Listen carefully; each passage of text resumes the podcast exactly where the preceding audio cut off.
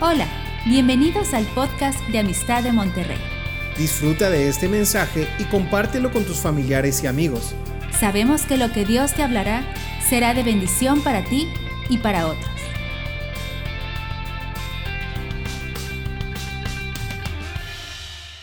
Pues queremos dar las gracias a los pastores por esta invitación. Nos sentimos tan honradas de poder estar aquí, de poder ver la obra de Dios en este lugar. Es tangible, es densa la presencia de Dios y nos encanta poder eh, ser testigos de lo que Dios está haciendo en Amistad de Monterrey y en los confines de la tierra. Gracias pastores, les amamos, nos sentimos muy honradas de poder estar aquí. Y bueno, la verdad es que este congreso arrasó con todas, ¿verdad, mujeres? Por lo menos conmigo sí. El Señor arrasó conmigo con cada palabra, cada momento de administración, cada momento en la presencia de Dios. En verdad, Dios nos ha retado, animado a confiar en Él. No importan las circunstancias, no importa todo lo adverso que podamos estar enfrentando, no importa lo bonito, lo feo del día, pero él es Dios, Él sigue siendo Dios y Él está con nosotros, somos sus hijos. Y, esto me encanta porque Dios nos ha eh, retado con esta palabra, pero esto no es solamente para las mujeres, esto es para las familias y esto es para las familias de reino que Dios ha establecido en este lugar. ¿Cuántas familias sabemos aquí representadas?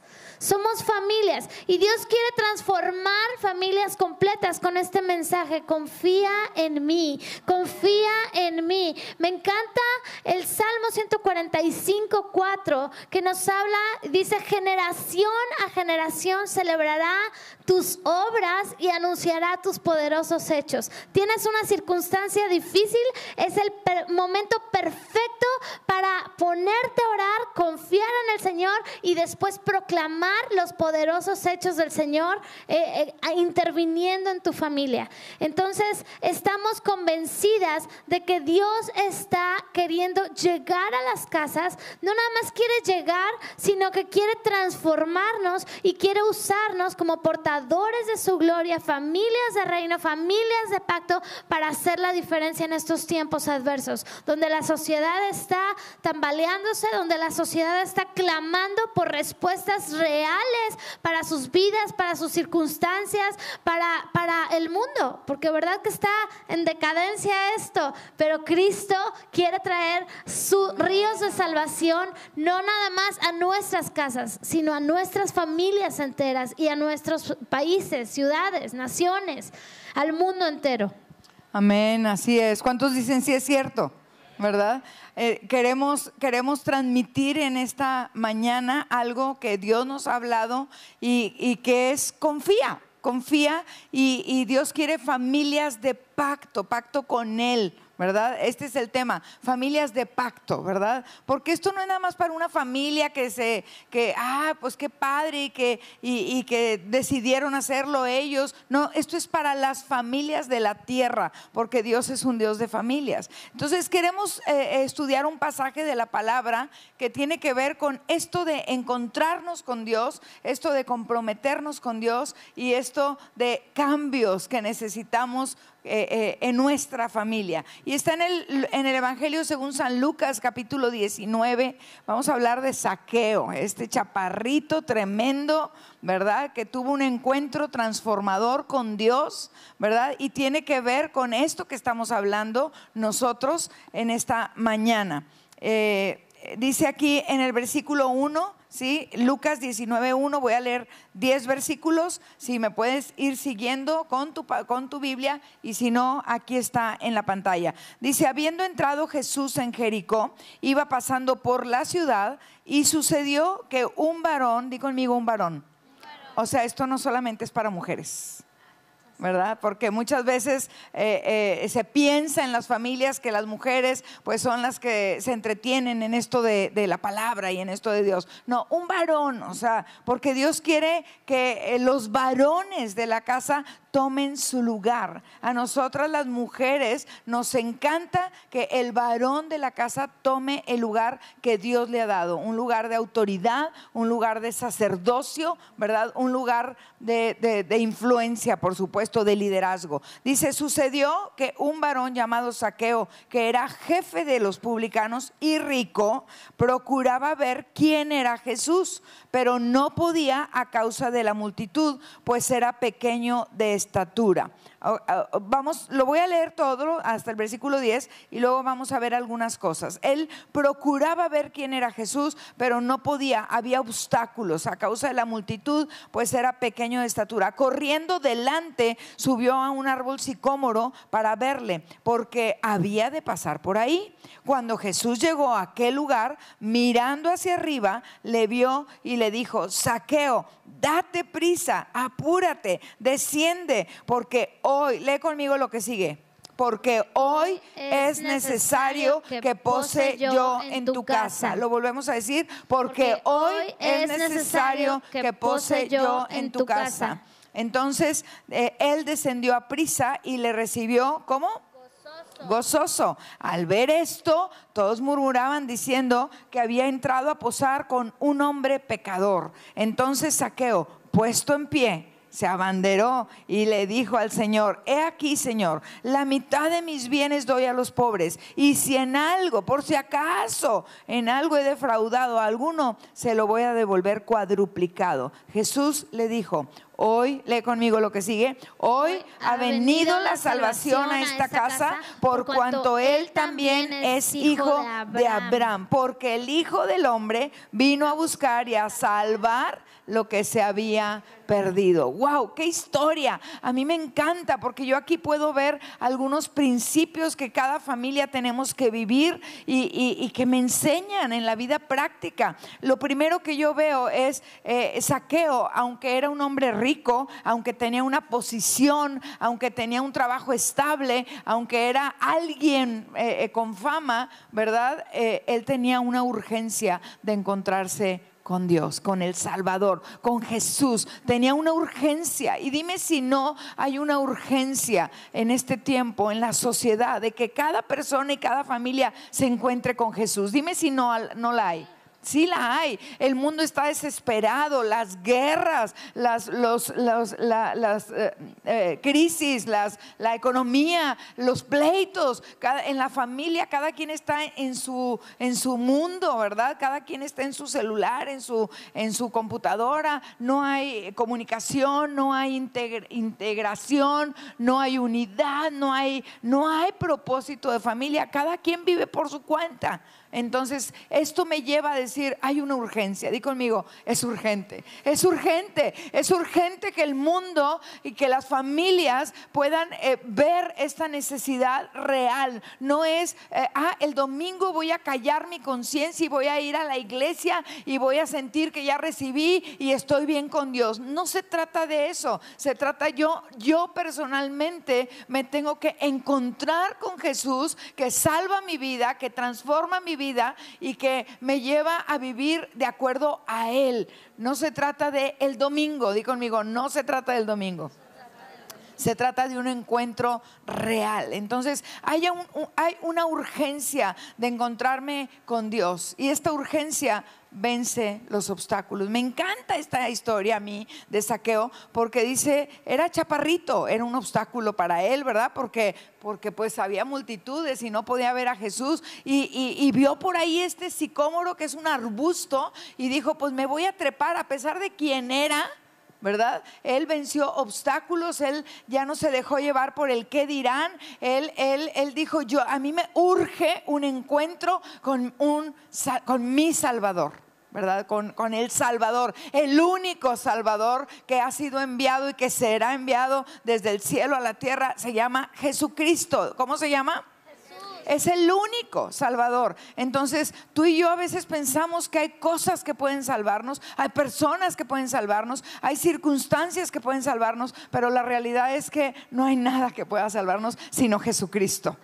Y entonces necesitamos urgentemente encontrarnos con Jesús. Y hay obstáculos, sí, Sí, hay, hay, hay, crisis, hay tormentas, hay lluvias, hay, el que dirán, ¿verdad? Hay eh, mi estatus, como yo, eh, un cobrador de impuestos, me voy a subir al árbol, al sicómoro, y qué van a decir, ¿verdad? Pues era tal la urgencia como existe hoy en día, esta urgencia en, eh, a nivel personal, a nivel familiar, existe esta urgencia, era tal su urgencia que venció obstáculos, no le importó el que dirán, porque tenía todo, pero tenía un vacío en su corazón. ¿verdad? Tenía un vacío en su corazón. Y él dijo, yo me necesito encontrarme con Jesús. ¿Cómo le hago? Hay multitud, soy chaparrito, no lo voy a ver, aunque me estire. Ay, aquí está el árbol, pues me voy a trepar. Y luego me llama tanto la atención. Bueno, número uno es, hay una urgencia de encontrarme con Jesús. Número dos, Jesús se detiene Jesús va pasando por ahí y se detiene, ¿sí? Y le habla a Saqueo. Me llama la atención porque Jesús va pasando rodeado de multitud, está el sicómoro, pero ¿verdad que Jesús sabe dónde estamos? Y Jesús sabe la condición de nuestro corazón, ¿verdad que sí? Entonces, Él se detiene casualmente, entre comillas, justo en el sicómoro. Y voltea y dice, Saqueo, bájate de ahí. ¿Tú te imaginas el impacto de saqueo? Eh, eh, eh, me está diciendo mi nombre y sabe dónde estoy. Y yo aquí traté a lo mejor de medio esconderme, pero me está evidenciando porque quiere que yo sea eh, eh, valiente para declararme y abanderarme como un hombre que en Cristo, en Jesús, encuentro la verdadera vida. Entonces, me encanta porque aquí dice versículo 5, cuando Jesús llegó a aquel lugar mirando hacia arriba, ¿sabría Jesús dónde estaba Saqueo? Sí. Sabía. O sea, llegó al lugar del sicómoro y vio hacia arriba. Sabía. Dios, Jesús sabe en, en dónde estamos nosotros. Jesús sabe cuando estamos en nuestra casa qué estamos viendo. Jesús sabe a qué, qué, lugares frecuentamos. Jesús sabe qué conversaciones tenemos. Jesús sabe que el domingo venimos y levantamos manos y nos gozamos y todo, pero salimos de aquí, maltratamos a los seres queridos. Jesús sabe eso. Y Jesús quiere transformar familias. Jesús quiere transformar corazones, Jesús quiere transformar familias. Entonces dice aquí, cuando llegó Jesús al lugar, mirando hacia arriba, le vio. Me encanta porque nos ve. Fíjate, Él se detiene donde tú estás, Él te ve y Él te habla te dijo, le dijo, saqueo, date prisa. O sea, ya no lo pienses, saqueo. Aquí estoy yo y yo soy la respuesta que tú necesitas para tu vida. Date prisa, desciende porque es necesario. Digo conmigo, porque hoy es necesario. Hoy es necesario. Señor, vemos que hoy es necesario que tú entres a posar a corazones, a sociedades, a naciones, ¿verdad? Que es necesario. Es necesario. Pero empieza con nosotros que estamos aquí ah, con hambre, con, reconociendo que es urgente. Y si nosotros empezamos a caminar con Dios, empezamos a interceder, empezamos a compartir, empezamos a ser ejemplo, entonces más gente va a querer venir a encontrarse con Jesús porque va a reconocer su necesidad. Es necesario que hoy pose yo en tu casa. Y entonces él descendió a prisa y le recibió gozoso. A mí me llama mucho la atención este date prisa, porque Dios también tiene una urgencia de entrar a tu casa. Si nosotros tenemos una urgencia de tener un encuentro con Jesús, Él tiene una urgencia porque descendamos, porque nos activemos en esta búsqueda. Saqueo tuvo que dar pasos para tener este encuentro con Jesús. Pero Jesús estaba presto y le dijo, date prisa, ya vente, quiero estar contigo, quiero entrar a tu casa. Y este date prisa me lleva a mí a decir, Señor, hoy cuál es tu date prisa para mi vida, para mi familia, cuál es, cuál es ese date prisa y ese desciende, esa acción que yo tengo que dar, ese paso que yo tengo que dar para poder tener un encuentro contigo hoy, no porque lo tuve hace 30 años o hace 40 años o hace cuántos años tengas de conocer a Cristo. Hoy Dios te dice, date prisa, tengo algo especial para ti. Así es. Entonces, el número tres, o sea, número uno es hay una urgencia. Número dos, Jesús se detiene y, y te habla, ¿verdad? Número tres, tienes que tomar una decisión. ¿Sí? Me bajo del sicómoro y le sigo en mi manera de vivir o bajo del sicómoro y digo, Señor, por favor, entra hoy en mi casa.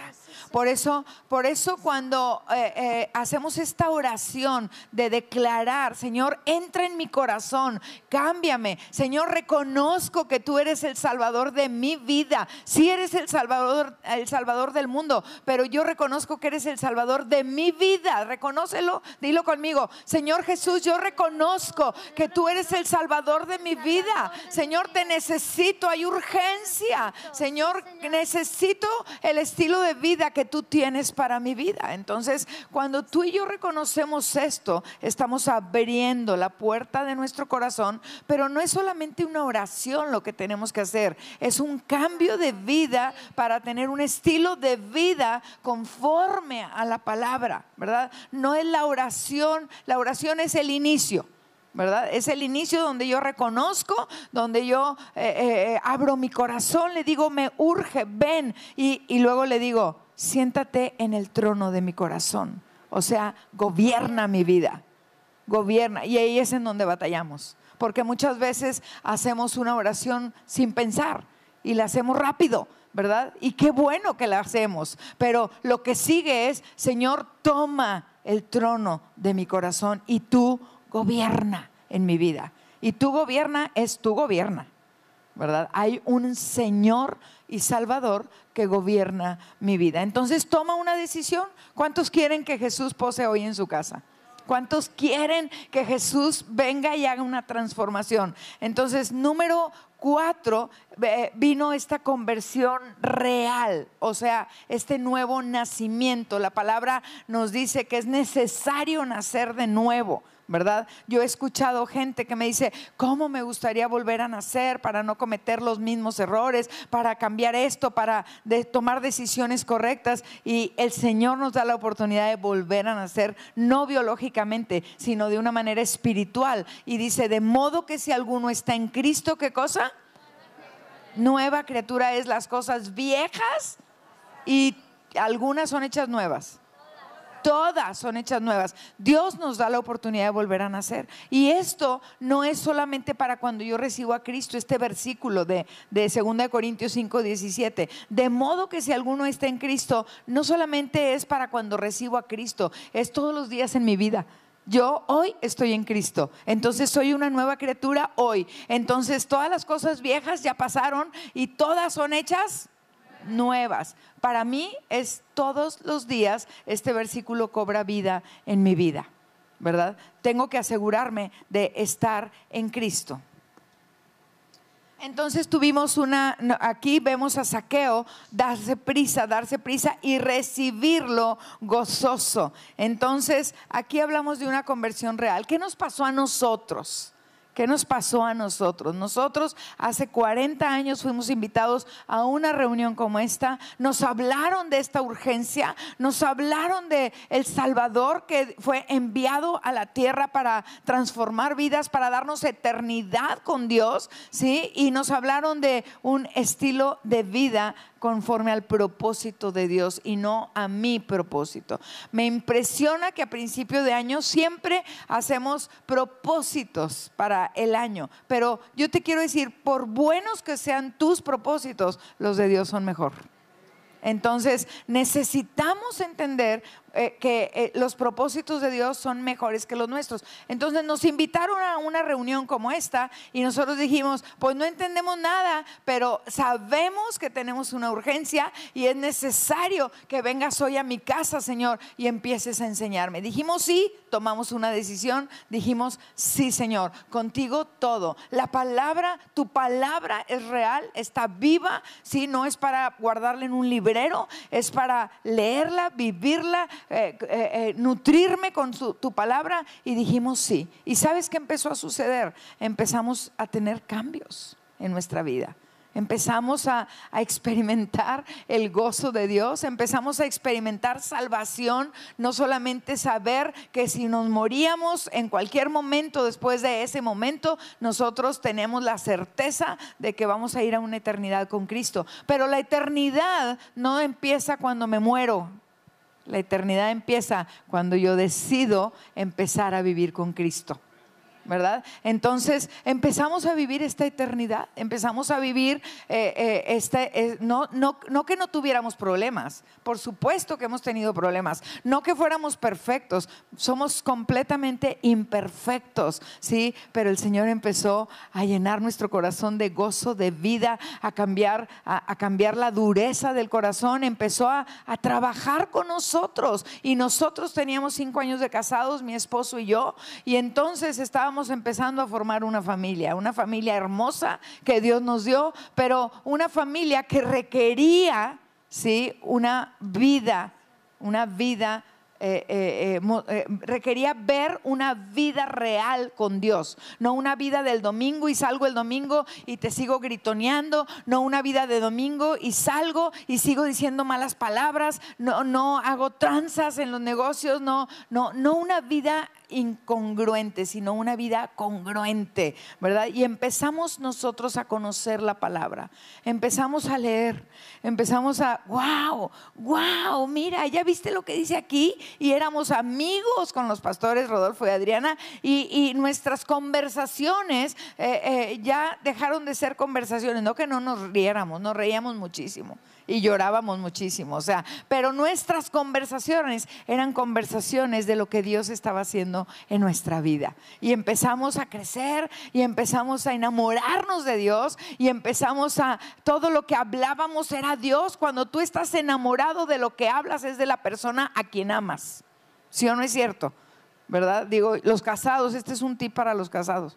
Porque cuando somos novios, uy, todo nuestro tema de conversación es la novia o el novio. Nos casamos y como que permitimos que esta relación se vaya enfriando. Entonces, yo te animo a que no se enfríe tu relación matrimonial y a que sigas siendo tú el, el que hables de la persona amada. Y esto fue lo que nos sucedió a nosotros. Empezamos a hablar de Cristo en la mañana, en la tarde, en la noche. Empezamos a tener esto que dijo aquí Saqueo. Entonces Saqueo, puesto en pie, versículo 8, dijo al Señor, he aquí, Señor, la mitad de mis bienes doy a los pobres y si en algo he defraudado a alguno, se los devuelvo cuadruplicado. Empezamos a, a tener, a hacer cambios. Sí, si antes te ofendía, ahora voy a estar más consciente para ya no decir esas cosas que te ofenden. Y si te ofendí, puedo pedirte perdón. Y, puedo eh, estar más, más eh, intencional en, el cambio de mi vida. Empezamos a hacer cambios. Cambios en nuestra manera de administrar finanzas. Cambios en nuestra manera de tratar al prójimo. Cambios en, cómo formamos a nuestros hijos. Y, eh, orábamos todos los días con ellos antes de salir al colegio colegio, tú sabes el correr que hay, ¿verdad? En las mañanas, bueno, pero tomábamos un tiempecito para, para orar, para hablar algo de la palabra, leíamos la palabra, les explicábamos y fue un tiempo, eh, eh, obviamente no fue un tiempo, fue un estilo de vida. Y entonces nuestros hijos, mis hijos, Cristi, Sergio, José Andrés, empezaron a vivir esto como una realidad y no como una religión. ¿Verdad? Porque Dios es un Dios de generaciones. Dios no es un Dios para una persona o para el papá que, que, es lindo de corazón y quiere a Dios y la mamá no, la, no lo quiere. No, no. Dios es un Dios de familias, familias de pacto. Y entonces empezamos nosotros a comprometernos con Dios. No faltábamos a las reuniones, no dejábamos de leer, no dejábamos de orar, no dejábamos de poner esfuerzo en hacer cambios en nuestra propia vida y empezó el Señor hacer cosas tremendas. El mérito no es nuestro, es de Dios, por supuesto, pero nosotros hicimos lo que nos correspondía y lo seguimos haciendo. Esto no termina, ¿verdad? Esto no termina. Entonces, eh, eh, empezamos a hacer los cambios. Y como hijos empezamos a ser testigos de los milagros, de las transformaciones y de lo que Dios estaba haciendo en casa. Y entonces esto se convirtió en un estilo de vida, pero no porque se predicara. Yo recuerdo que mi papá a los seis meses de cristiano, a, los dos los empujaron para empezar a dar este, eh, reunión de hogar. Y ellos decían, pero si yo no sé nada de la Biblia, pues con todo y todo, pues órale, ahí está, ya la reunión de hogar, ya empezaban a venir la, gente nueva y, y de repente había días que no llegaba la gente. Y mis papás decían, pues vamos a tocar la guitarra y vamos a adorar al Señor y este es un tiempo ya dispuesto para eh, crecer en el Señor. Entonces nuestra familia va a crecer en el Señor. Y todos los días, todos los días buscábamos estos tiempos de oración y de repente cuando la cosa se apretaba económicamente hablando, yo recuerdo a mi papá clamando a mi mamá, clamando a los pies de la, de la cama. Me acuerdo mis piecitos me volaban y yo creo que si me siento en la cama me siguen volando, pero no importa. Ahí estábamos a los pies de la cama sentaditos y orando. Mi Dios puede suplir a todo lo que os falte conforme a sus riquezas en gloria en Cristo Jesús. Y empezaban a clamar y después veíamos el milagro y la provisión y ya nos dieron la beca en la universidad y ya nos dieron esto y, y, Dios supliendo. Y entonces como hijos empezamos a ser testigos y ver las evidencias de un Dios real en nuestra familia, de un Dios vivo. Y empezó a ser tan atractivo todo esto pero tuvimos que también tener un encuentro personal y tomar decisiones y permitir que Dios hiciera cambios también en nosotros. Porque esto no es, ah, pues como los padres son cristianos, los hijos son cristianos, los abuelos, los, los nietos son cristianos. Estas son decisiones que nosotros como hijos también tenemos que tomar. Y también tenemos que tener nuestro encontronazo con Dios. Y yo me acuerdo el momento en el que yo fui expuesta a este momento de decisión en mi vida. Yo decía, ok, estoy aquí parada, esta es mi realidad. Siempre he sido hija de pastores. Este, siempre he buscado honrar a Dios y honrar a mis padres. No soy perfecta, pero siempre en verdad caminé de acuerdo a los caminos de Dios. Pero hubo un día que Dios me confrontó y me dijo, ¿esta es tu realidad por ti? O por un aprendizaje y en cualquier momento lo vas a aventar. Dije, Señor, revélate a mí como mi Dios. Ahora, todo el tiempo estuve expuesta y todo el tiempo viví de acuerdo, pero ya Dios me puso en ese lugar de decisión de si yo iba a permitir que Dios entrara a la casa de mi corazón. Entonces, eh, en verdad, como familia, pudimos ver tantos milagros, gente sanada. Me acuerdo cuando íbamos a Valsequillo, a los bautizos, y de repente había eh, manifestación de sanidad. Y me acuerdo mis papás yendo a compartir aquí y allá, y nos llevaban a los viajes misioneros, y siempre nos involucraron en lo que Dios les había llamado a hacer. No era un llamado para papá y mamá, era un llamado para la familia. Y entonces la familia empezó a entender que también esto se trataba de nosotros. Entonces, cuando estaba la reunión de hogar, yo me ponía a darles clases a los niños, yo era una niña, pero yo me ponía a darles clases a los niños de Jesús. Y yo practicaba en casa, ¿no? Yo tenía mis peluches y yo les empezaba a dar la clase y mira, este es Lázaro y se levantó y, y, y, entonces, porque había una enseñanza. Entonces, esto es para las familias, esto es para las familias, pero hijos, tenemos que tomar decisiones también nosotros. Tenemos que dejar que Dios, eh, eh, todo el legado y la enseñanza que ellos nos han dado, ponerlo a prueba, no porque, a ver Dios, dime si eres real. Pero tú tienes que tener, buscar ese momento de encuentro y tenemos que quitar obstáculos y tenemos que buscar a lo mejor treparnos al sicómoro, que va a ser algo incómodo y a lo mejor buscar eh, tener el rechazo de tus compañeros, de tus amigos, pero un encuentro con Jesús cambia tu vida, cambiará tu vida y cambiará tu eternidad para siempre. Así es. Y me acuerdo que empezábamos a orar por las parejas de nuestros hijos. ¿Verdad? Porque pues sí, ya ellos estaban creciendo, estaban amando a Dios, estaban, estaban expuestos a la presencia del Señor y empezaron a llegar los pretendientes y las pretendientes. ¿verdad? Y, y, nosotros decíamos, Señor, no queremos que tomen una decisión equivocada, porque después de recibir a Cristo, la decisión más importante es con quién te casas.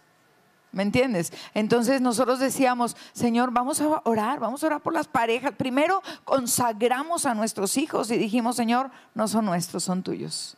Úsalos, cumple tu propósito en ellos, ¿sí? Y Señor, fórmalos y que sean tus siervos y que sean tus siervas. Y empezamos a, nosotros consagramos a nuestros hijos. Los amo, son míos, pero no son míos, son de Dios. ¿Verdad? Y entonces después empezamos a orar por sus parejas.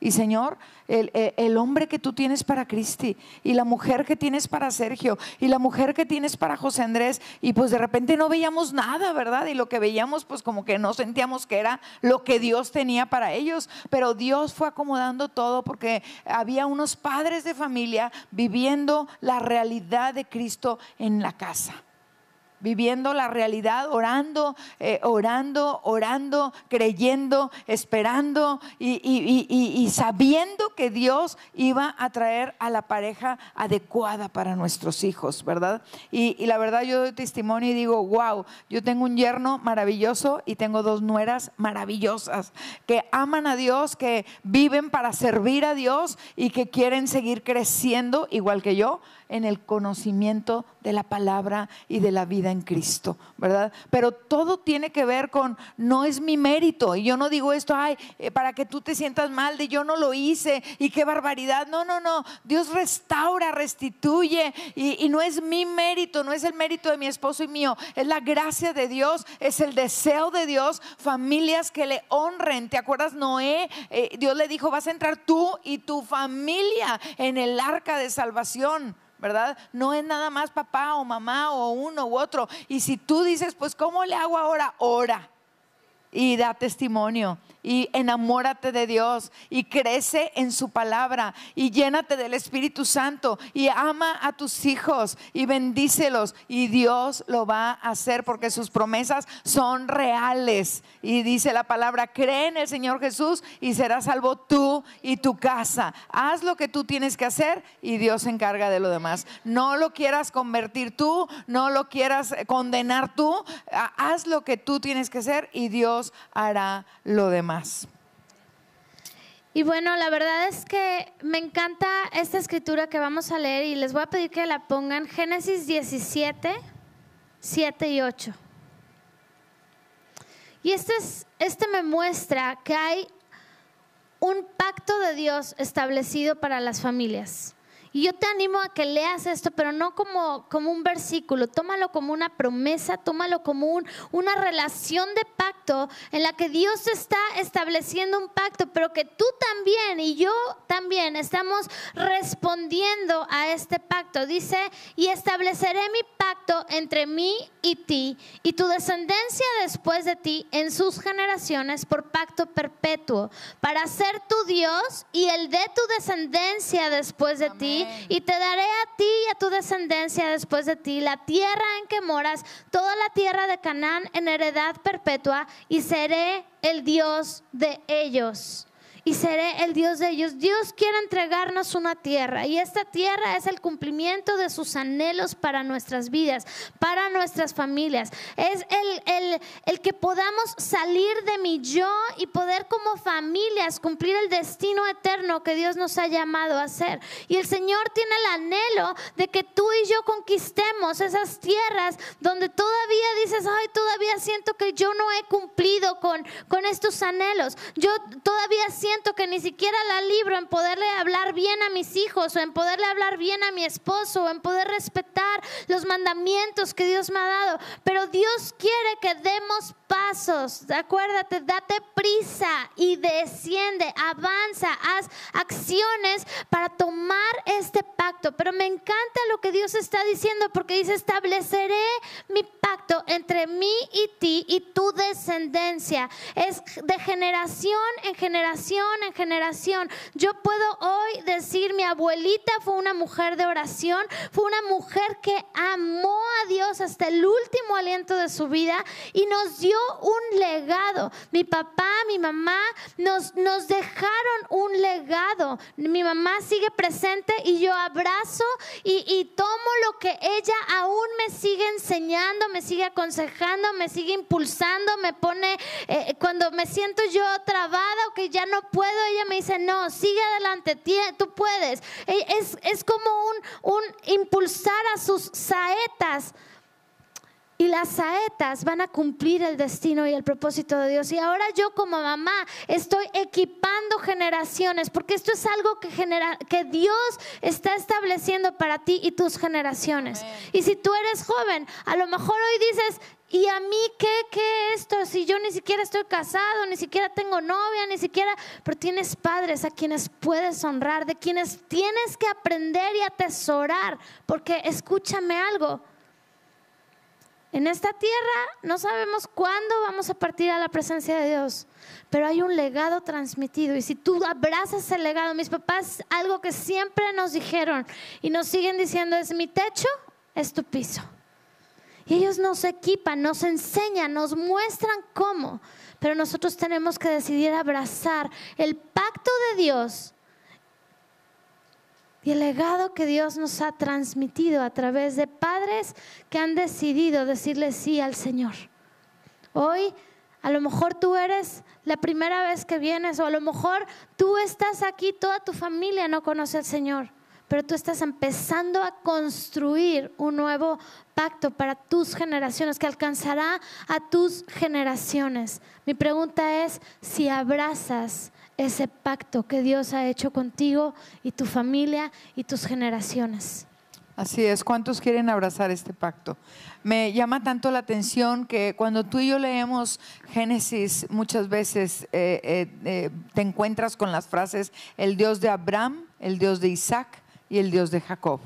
¿Verdad? O sea, está hablando de, estas generaciones. No es el Dios de Sergio y Cristi y ni modo, me heredaron una religión, me heredaron unas creencias. No, es el, Dios de Sergio y Cristi tiene que ser el Dios de, de, de Cristi, Sergio y José Andrés y luego el Dios de ellos. Y para eso yo tengo que facilitar, ¿verdad? En un ambiente espiritual en mi casa, un ambiente eh, de fe, un ambiente de obediencia un ambiente de, cambios que yo tengo que ir haciendo. Y los cambios en mi vida no han terminado. O sea, eh, eh, claro, cuando empezamos fue un, cambio radical, ¿verdad? Todo. No era la cultura de mi marido, no era mi cultura, que cuando nos casamos queremos hacer las cosas a mi manera o a la manera del marido, porque así aprendí, porque así aprendí y lo vamos a hacer así. Mira, ni tú ni yo lo vamos a hacer a la manera de Cristo. Entonces, nosotros eh, sí hicimos estos cambios, pero Dios quiere seguir haciendo cambios en mi vida. ¿Me entiendes? O sea, esto no termina.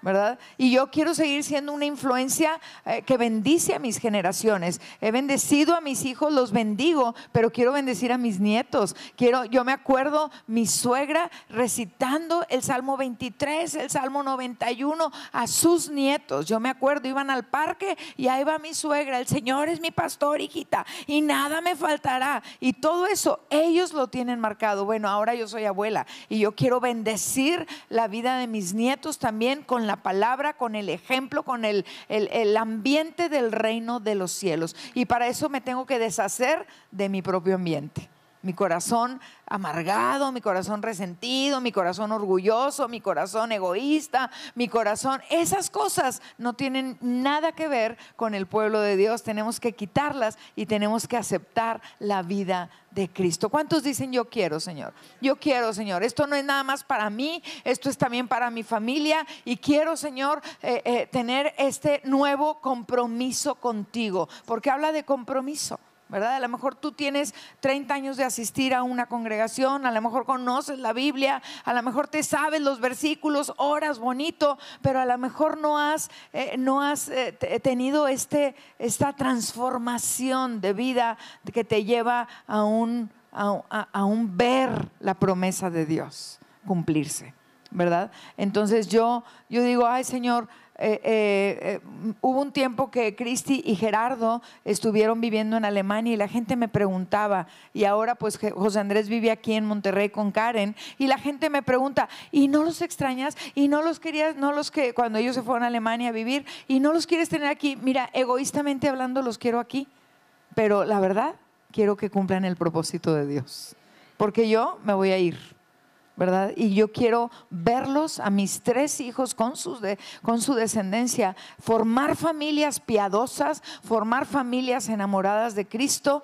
y cumplir el propósito de Dios. Lo mío, eh, lo el egoísmo de mi vida no tiene interés, no tiene importancia. Yo anhelo que se cumpla el que ellos cumplan con el propósito de Dios. Y si es en otro lado, me duele, y los quisiera cerquita, pero me encanta que cumplan el propósito de Dios. Así que yo quiero queremos orar con, todos nosotros, queremos decirles, eh, eh, esto es para todas las familias. Y si tú eres el único en tu familia, no te desanimes. Si tú eres el único, yo te puedo decir, como decía aquí eh, en, en el pasaje de saqueo, hoy ha venido la salvación a tu casa. Dios está contigo, Dios te acompaña, Dios te ayuda, el Espíritu Santo te fortalece y Dios te va a seguir asombrando. Pero permanece y persevera.